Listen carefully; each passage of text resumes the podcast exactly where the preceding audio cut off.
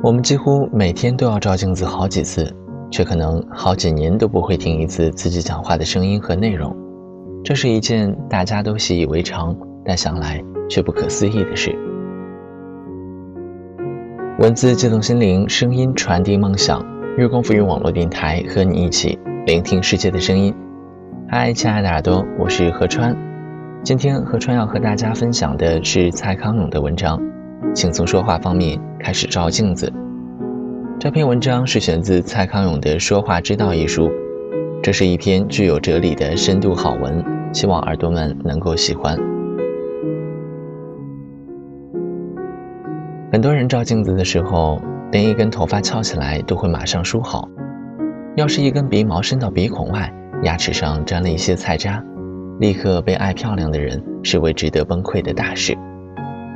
有些人甚至会闻闻自己身上的气味，闻闻脱下来的衣服、躺过的枕头套，来确认自己有没有散发异味。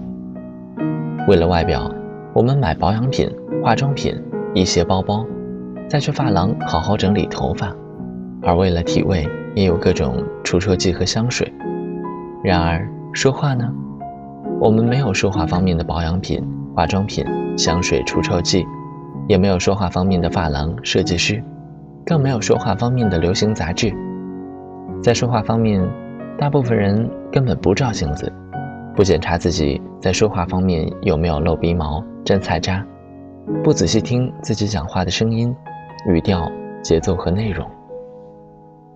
最妙的是，虽然我们仔细打扮整齐了出门去，但也未必有人盯着我们看。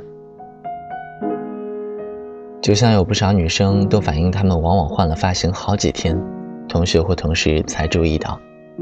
可是只要我们开口说话，不管是点菜还是投诉，上台做报告还是私下聊天，那个都是一定有人在听的哦。也就是说，我们的外表当下未必有观众，但我们的说话当下却一定有听众的。未必有人看的外表。我们如此重视，而必定有人在听的说话，我们却不加修饰，很少检点，只凭着与生俱来的本能，加上成长过程的习惯，就这么一路说过来了。前几年有两部得到奥斯卡金像奖的电影，都是在描述英国政坛大人物说话的故事。一部是《国王的演讲》，讲的是说话严重结巴的英国国王乔治六世如何克服口吃。对全国发表演讲。另一部是《铁娘子》，讲的是英国前首相撒切尔夫人的从政生涯。片中有描述到她为了增加自己的权威感，被要求受训把声音变低沉。即使连英国国王和首相这样的人物，都要等到政治生涯的最关键时刻，才迫不得已开始调整自己的腔调和音质。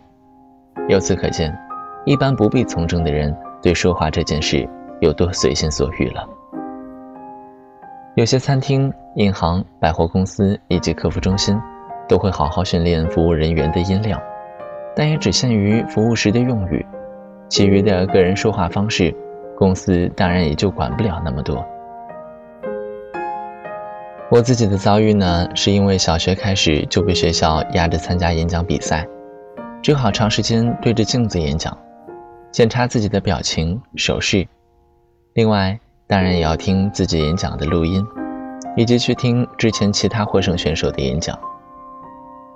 进入中学以后，我又被学校指派参加辩论比赛，就又继续被压着做研究，如何在说话时布下陷阱让敌手中计，以及如何防范敌手布下的陷阱。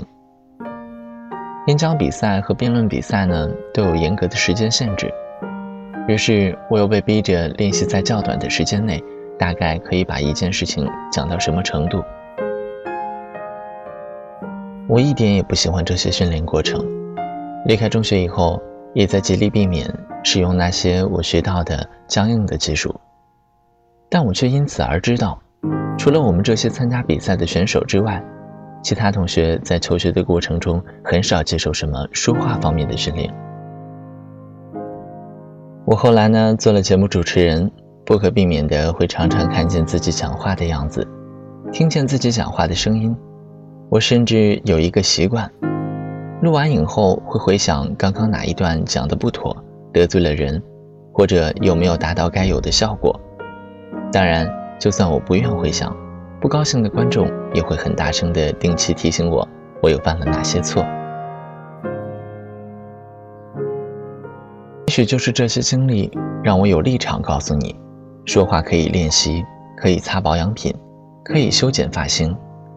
也许练习的过程有点勉强，有点辛苦，但绝对不会比节食减肥或者把脸削尖来得更勉强、更辛苦，而且效果会一直持续。既不像整形那样要定期花钱受苦，也不像节食减肥那样动不动就担心会胖回来。请从说话方面的照镜子开始吧。现在的手机录音很方便，把自己上台的报告录下来听一听，其实就跟把自己的歌声录下来听是一样的事儿。还有一种更好的镜子，就是那些听过你讲话、跟你聊过天的熟人，坦率地告诉你，他们平常听你说话会有什么样的感受。这会比你自己听录音更有用，毕竟话本来就是说给别人听的。呃，不过如果你询问的这些人都看过《说话之道》的话，他们可能就不会百分之百的坦率了。蔡康永在《奇葩说》栏目里每一期的讲话都让何川印象深刻，既不做作夸张，又不生硬激烈，没有让人觉得晦涩难懂。反倒是以温和的、让人很容易接受的方式来为自己的观点立论和补充说明，加上他说到动情的地方往往会掉下眼泪，让我感觉他是一个感性的暖男。不得不说，他在说话方面颇有建树。偶然在订阅号推荐里看到这篇文章，有一种醍醐灌顶的感觉，不知道耳朵们有没有同感？